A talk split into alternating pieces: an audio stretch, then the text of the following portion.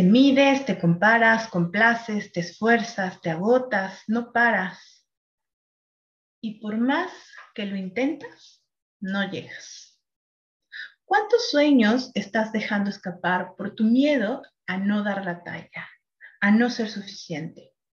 El día de hoy te invito a hacer este viaje amándote.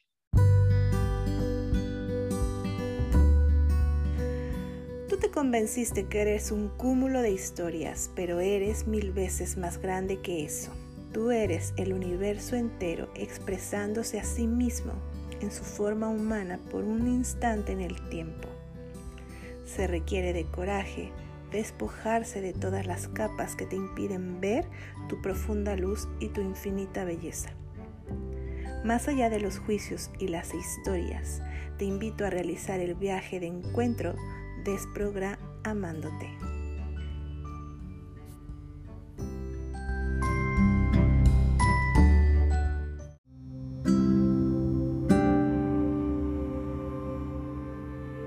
El día de hoy vamos a trabajar eh, y toda esta semana a través de Instagram estaremos trabajando con el miedo a no ser suficientes.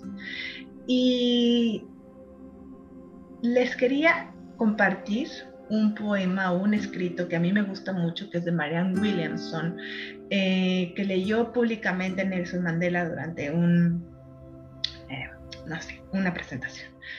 Ah, y que creo que va muy ad hoc con justamente eh, este tema de nuestro miedo a no ser suficientes. Y después de eso les voy a compartir de dónde viene, por qué surge este miedo a no dar la talla. ¿Okay? Este poema de Marianne Williamson dice, nuestro miedo más profundo no es que seamos inadecuados, nuestro miedo más profundo es que somos poderosos sin límite. Es nuestra luz, no la oscuridad lo que más nos asusta. Nos preguntamos, ¿quién soy yo para ser brillante, precioso, talentoso y fabuloso? En realidad, ¿quién eres tú para no serlo? Eres hijo del universo.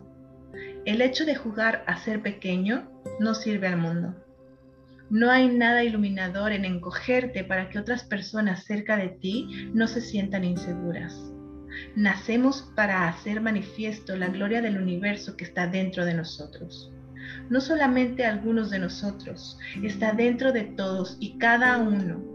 Y mientras dejamos lucir nuestra propia luz, inconscientemente damos permiso a otras personas para hacer lo mismo.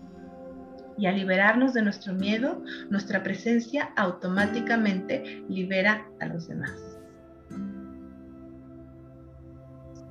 Me encanta este poema de Marianne Williamson y quería iniciar desde el empoderamiento o recordando realmente cuál es nuestra esencia, porque llegamos y nos encarnamos desde la luz.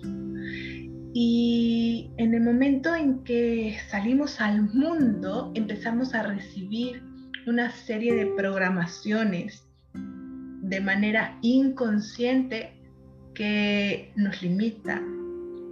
Y es que estar ya en sí mismo en la carne, encarnados, mm,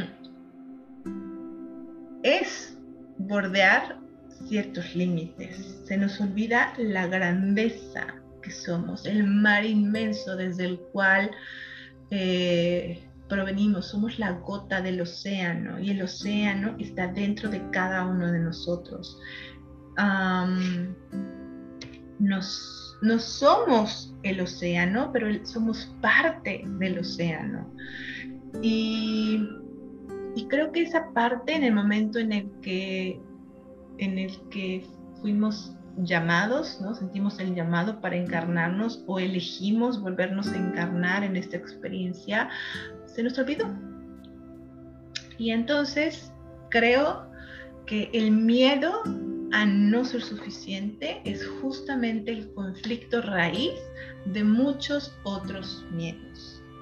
La semana pasada estuvimos platicando acerca del miedo a perder la pareja, que fue uno de los, de los miedos que más me estuvieron solicitando que platicáramos.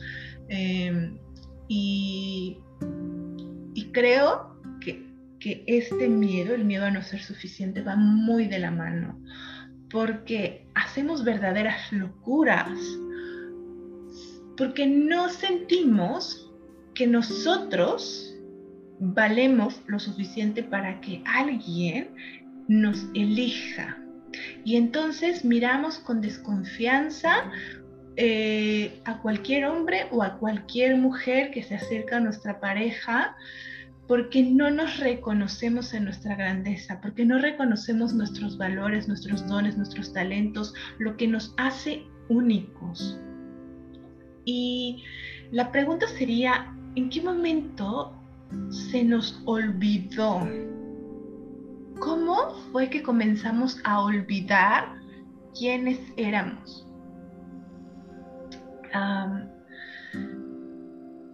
y, me voy a remontar justamente a ese momento de, máxima unión o fusión con el todo y no me voy a ir al todo universal, me voy a ir al todo más terrenal, que es la unión con nuestra madre biológica.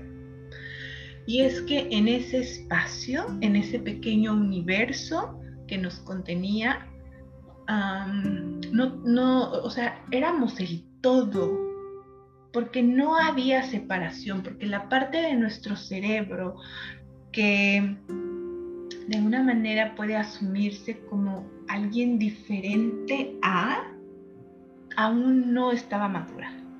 Entonces, en ese momento de fusión con nuestra madre, éramos pulsión, éramos movimiento, éramos confianza plena, éramos ritmo, em, éramos eh, movimiento salvaje, crecimiento, expansión, y estando en ese océano, en el océano de nuestra madre, eh, lo teníamos todo. Nos sabíamos parte de todo. Nos sabíamos unidos o nos sentíamos unidos a la fuerza creadora. Em, y podíamos ver cómo día a día nuestras células se multiplicaban y formaban divinas creaciones, ¿no? Nuestros órganos internos, nuestro entorno, ¿no? La placenta crecía con nosotros, y eh, nuestros órganos, todas nuestros, nuestras extremidades, nuestro cuerpo se fueron formando y éramos testigos de esa creación continua todos los días. Nos sabíamos co-creadores o creadores, eh, porque la magia de la creación estaba dentro de nosotros. Y sientan lo poderoso que es esto? ¿En qué momento dejamos de darnos cuenta que somos creación, que somos pulsión, que somos magia? Y, en ese océano eh, que nos contenía, que, eh, del que éramos parte, ah, y donde no había división, donde no había fractura, donde no había separación, donde no había comparación tampoco, o sea, porque ni, la célula de la placenta le decía arrogantemente al bebé, tú no eres nada sin mí, eh, tú me necesitas para vivir. No, estábamos en esta comunión y, y yo era la placenta y yo era el entorno y yo era el líquido amniótico y yo era este crecimiento, yo era todo. Y el bebé, aún así, sintiéndolo todo, llegó a esta vida. Y comenzó a darse cuenta cuando llegamos que este espacio era diferente a donde estaba antes, pero que había un crecimiento, por así decirlo, porque empezó a percibir que había muchos más estímulos y nos fuimos adaptando a esos estímulos, pero no fuimos conscientes de haber estado separados de nuestra madre, salvo que haya habido una fractura en el momento de, del nacimiento o en el momento o en los primeros días de vida, o a menos que nuestra madre haya fallecido y hayamos dejado de sentir esa conexión. Pero si no fue así, mamá estaba con nosotros. Seguíamos escuchando los latidos del corazón de mamá, seguíamos escuchando la voz de mamá, em, nos seguíamos sintiendo parte de ella y, y no entendíamos cognitivamente eh, que estábamos separados, que éramos un producto de ella. Mamá y yo éramos lo mismo. Siempre que digo esto me acuerdo la canción de Timbiriche, ¿no? De tú y yo somos uno mismo, porque esa es la realidad del bebé. Em, y, y en esa inmensidad de ese entorno, el bebé sigue sintiendo este entorno es él. Porque está tan habituado a los sonidos, em, a los ruidos característicos que escuchaba desde el vientre de mamá, que ya desde el cuarto mes eh, hay, mm, se desarrolla el, sentido, el auditivo, aunque no hay interpretación de qué era lo que escuchaba, escuchaba los sonidos que eran parte de su cotidiano, la licuadora, este, em, a lo mejor barrer, o sea, toda la rutina que tenía mamá y todos los sonidos, las puertas, el abrir, cerrar, o sea, era parte de su ambiente. Y va a salir y va a empezar a reconocer que esos sonidos a lo mejor se amplificaron, pero siguen siendo parte de su entorno. Y entonces el niño reconoce, oh, ¿no? Esto es parte de mí. Yo soy ese sonido. Yo soy el ventilador que hace este, este, este, este, movimiento. Yo soy la licuadora, ¿no? O sea, sigue siendo este entorno nutricio parte de mí. No hay separación suena loquísimo, pero así era, así fue para cada uno de nosotros. Y entonces, ¿no? En esta, en esta unión comenzamos a percibir y cada vez más eh, eh, estamos como, como, como en esa suficiencia, en esa vastedad, en esa abundancia de, en esa grandeza de cosas que somos. Y, y lo que empieza a, pasar, o lo que empezamos a percibir, es que mamá juega un elemento muy importante en esto de la suficiencia y el sentir que no somos suficientes. No solo mamá, sino todos los discursos y las sensaciones que vamos a registrar, eh, porque no quiero echarle toda la bola a la madre, pero digamos que es algo que nos va a ocurrir en mayor o menor medida, porque es justamente a los ocho meses, según los psicólogos eh, como lacanianos, que fue Lacan quien descubrió que había una angustia de separación en el niño, en, el, en, este, en este caso en el, en el, bebé, a los ocho meses. Eh, y es justamente cuando el bebé, Lacan decía que era el estadio en el espejo, ¿no? Que hay un momento en el que el niño, estando frente a su madre, y mirando su reflejo en un espejo, hay un momento como un, un glimpse, ¿no? O sea, como un breve, ah, donde voltea, ve a mamá, se mira a él y dice, ah, yo soy diferente, yo soy diferente a ti. ¿Nos podemos separar? Y yo no, o sea, yo no soy tú, yo soy yo. Que esto eh, tendría que ver, o tendríamos que profundizar muchísimo más con la teoría del apego, que eso es algo mucho más actual, ¿no? porque hay un apego seguro, un apego que, o sea, y dentro de, lo que es el apego inseguro, tenemos diferentes estilos de, apego, como el apego evitativo y, bueno, ahora no recuerdo los, los otros dos como tal, pero eh, eso va a marcar nuestra capacidad de estar conectados con un otro. No me voy a ir para allá ahorita, síganme con el hecho de darnos cuenta que en ese momento yo me doy, hay como, como una realización, un darse cuenta de soy diferente, soy diferente a esto, soy diferente a esto, ¿no? Recuerden que eh, desde el momento del nacimiento, más o menos en, lo que se establece la, la lactancia, eh, y, durante todos los meses siguientes va a haber una necesidad del bebé de reconocer su entorno. Por esto, esta mm, zona de la boca está altamente erogenizada, ¿no? Que hay muchas sensaciones, muchas terminaciones nerviosas que en ese momento se están conectando y que sentimos mm, a través de eh, esta carga energética de la boca.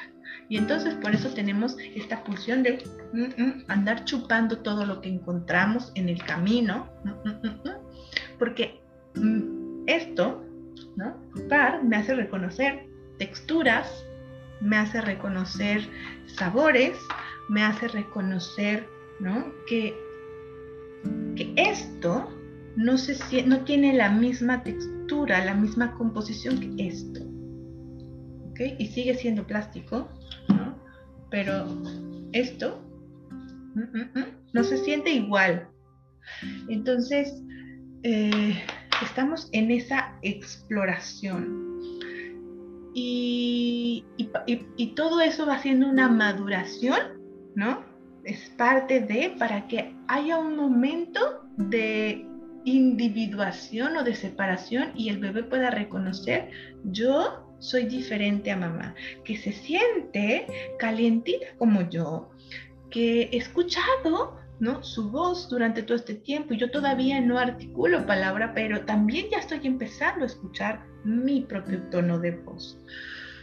Es algo súper interesante y apasionante, pero a donde voy es que el en esos momentos, ¿no? En donde todavía no está tan claro dónde estoy yo y dónde está el otro, sentimos que cuando mamá no está, cuando mamá no se hace presente, eh,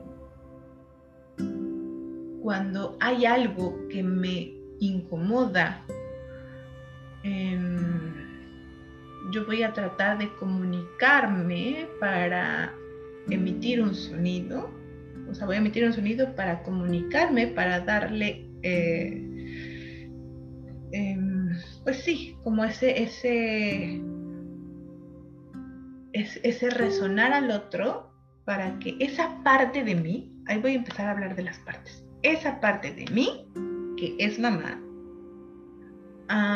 venga y satisfaga mi necesidad ojo, yo todavía no la distingo como mi mamá y espero no estarlos revolviendo mucho, pero eh, yo todavía no la distingo como mi mamá. Mi mamá es una parte de mí, es una extensión de mí. Y entonces yo cada vez que siento un hueco en la panza, lloro y mamá viene. Esa parte de mí viene y me alimenta. Y esa parte de mí eh, me contiene, ¿no? y tengo frío y esa parte de mí me cubre. Y eh, tengo sueño y esa parte de mí me contiene y me arrulla. ¿Ok? ¿Qué pasa si yo en mi necesidad de sentirme contenido, nutrido, sostenido, arrullado, eh, descansado, yo emito ese sonido, ese resonar, pero el otro no llega, el otro no acude a mí. Yo lo que voy a sentir es un desamparo.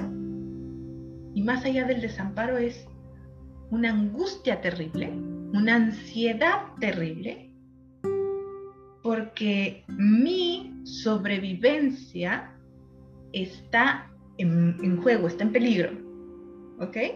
Porque si yo no encuentro esa parte que me nutre, que me da calor, que me contiene, que me arrulla, que me, ¿no? Me puedo morir. Y el bebé no va a entender, ¿no? Ah, bueno, mi mamá fue a hacer unos pagos, ya vendrá, ¿no? O mi mamá está en el teléfono, o mi mamá está en el celular, ¿no? Lo único que va a sentir es esa parte de mí no me ve, esa parte de mí no está. No, no hay suficiente energía en mí para contener, autocontenerme, para cuidarme, para proveerme, para, ¿no? Mi energía, ¿no? O lo que yo soy no es suficiente, soy mucho más pequeño de lo que eh, pensé, ¿no? No, o sea, todo este espacio no lo lleno, porque cada vez que tengo una necesidad, esa parte de mí no llega, no nutre, no contiene, no sostiene.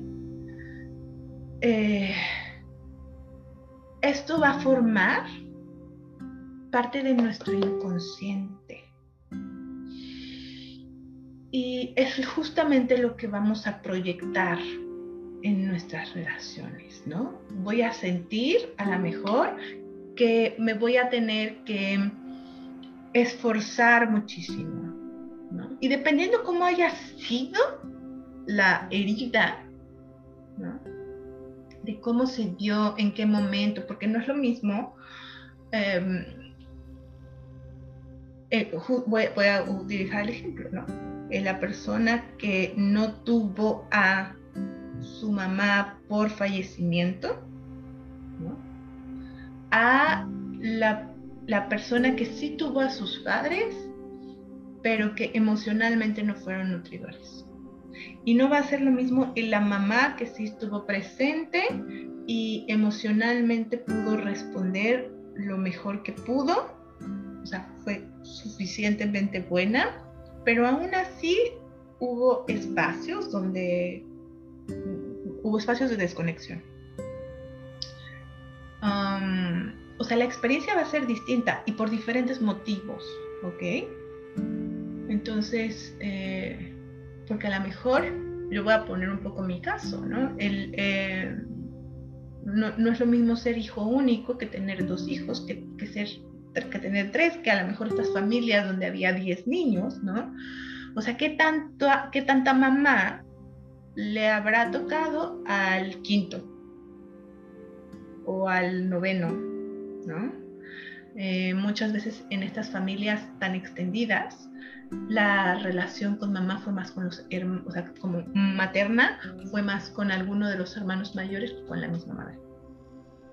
Y la experiencia para el niño o, para, para, para niño va a ser diferente, ¿ok? O sea, mamá estuvo ahí, mamá dio lo mejor que pudo dar para atender diferentes, pero muchas veces surge ahí como la sensación de comparación.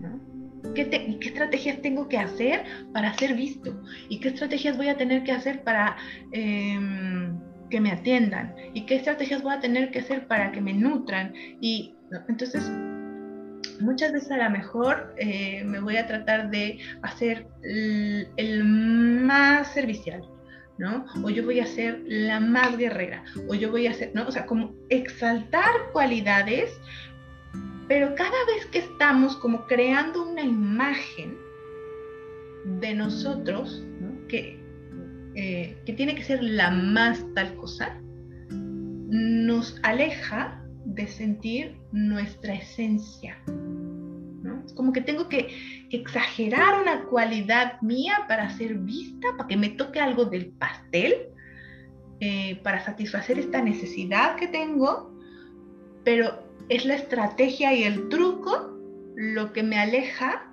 de mi esencia, de saber que tengo derecho al pastel simplemente por ser y estar.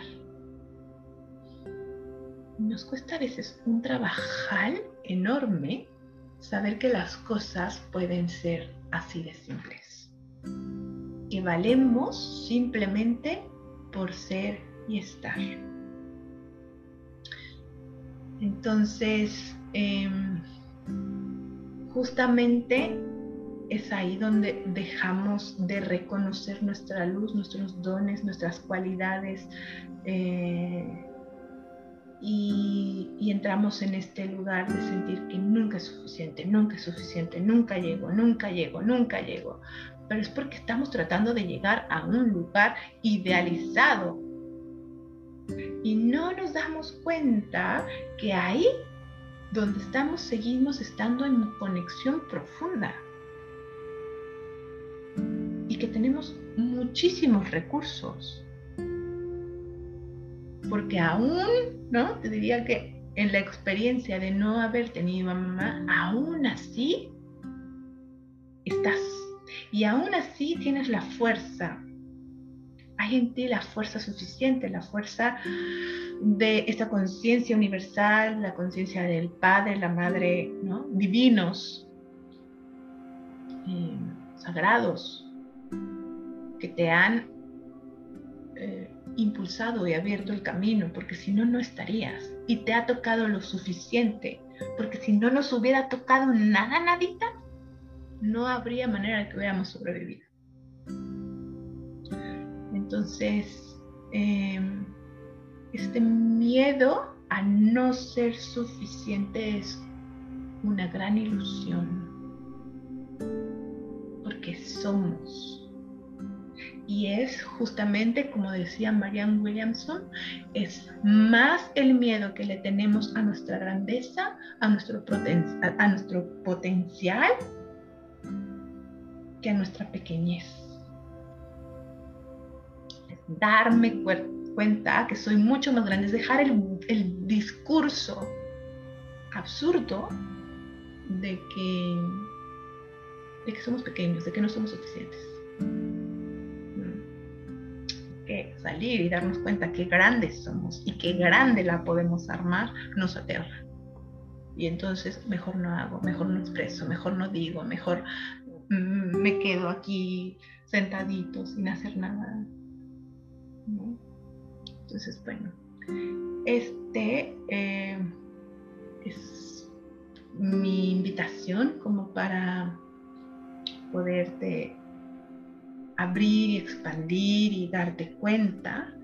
Y para cerrar este espacio, quiero que invitarte a que cierres momentáneamente tus ojos. Quiero invitar a hacer un momento de reflexión y este es una reflexión de Vera Carsi que gustó mucho y que la quiero compartir con ustedes y que cada vez que tengo posibilidad la comparto con mis pacientes. Y dice, ¿qué se requiere aquí de mí para tener más de mí sin historias ahora? Todo lo que sucedió y todo lo que va a suceder no existe pero es en tu mente. Existe lo que está ocurriendo en este segundo, que deja de ser real en cuanto es nombrado. Tú te convenciste de que eres una historia, un cúmulo de ellas, pero eres mil veces más grande que eso. Con cada paso que das, abres caminos, cierras caminos, invocas energía, despides energía. Tu cuerpo mismo es la varita mágica que has pasado la vida buscando, el santo grial, el báculo que esperas que te guíe. Un día vas a notar que eres un invento de tu cabeza, pequeñito, lleno de mentiras que usaste como verdad toda tu vida. Cuando notes eso, verás que no existe ni tu principio ni tu fin, y que eres tan inmenso como el mismo universo, porque eres el universo, eres todo. ¿Acaso es tan difícil ver que no hay nada malo en ti? ¿Qué tal que lo que crees que está mal en ti y lo que crees que te duele es solo un distractor fabricado para mantenerte alejado de lo que realmente eres tú? Tú no eres la historia que crees que es tuya. Tú no eres eso que aseguras que te destrozó. Tú no eres lo que te duele. Tú no eres lo que consideras tus errores. Tú no eres eso que te devora y que te oprime. Tú no eres tu situación financiera. No eres lo que crees que perdiste. No eres el daño que crees que te hicieron, ni el que crees que hiciste. No eres lo que crees que te hizo falta, ni lo que estás seguro que no tienes ahora. Eres solamente la vida siendo de manera salvaje, mostrándose a borbotones, imparable. Eres la sutileza del viento que corre para crear y para destruir, y el agua que todo lo llena de posibilidades, y la tierra en donde todo nace. No te olvides, existes, pero no como lo creíste hasta ahora. ¿Qué se requiere aquí de mí para tener más de mí ahora? ¿Qué regalo soy yo para el mundo siendo yo sin historias? ¿Cuántas más posibilidades puedo recibir en todos los universos en los que habito? Y con esto me despido y te invito a regresar a este espacio y escuchar estas palabras tantas veces sea necesario para llenarte más de ti, para darte cuenta, para reconocerte, para recordar quién eres y darte cuenta de tu inmensidad y de tu infinita grandeza. Y nos vemos en, el, siguiente programa que estaremos hablando de el miedo. Déjenme acá está, porque ah, estaremos hablando la siguiente semana del miedo a perder el control. Ok. Eh, les voy a dejar el link para que me hagan todas sus preguntas acerca del siguiente tema y, eh, y nos estamos escuchando para seguir desprogramándonos. Recuerden que yo soy Mayra Fernández y esto es Desprogramándote. Bye bye.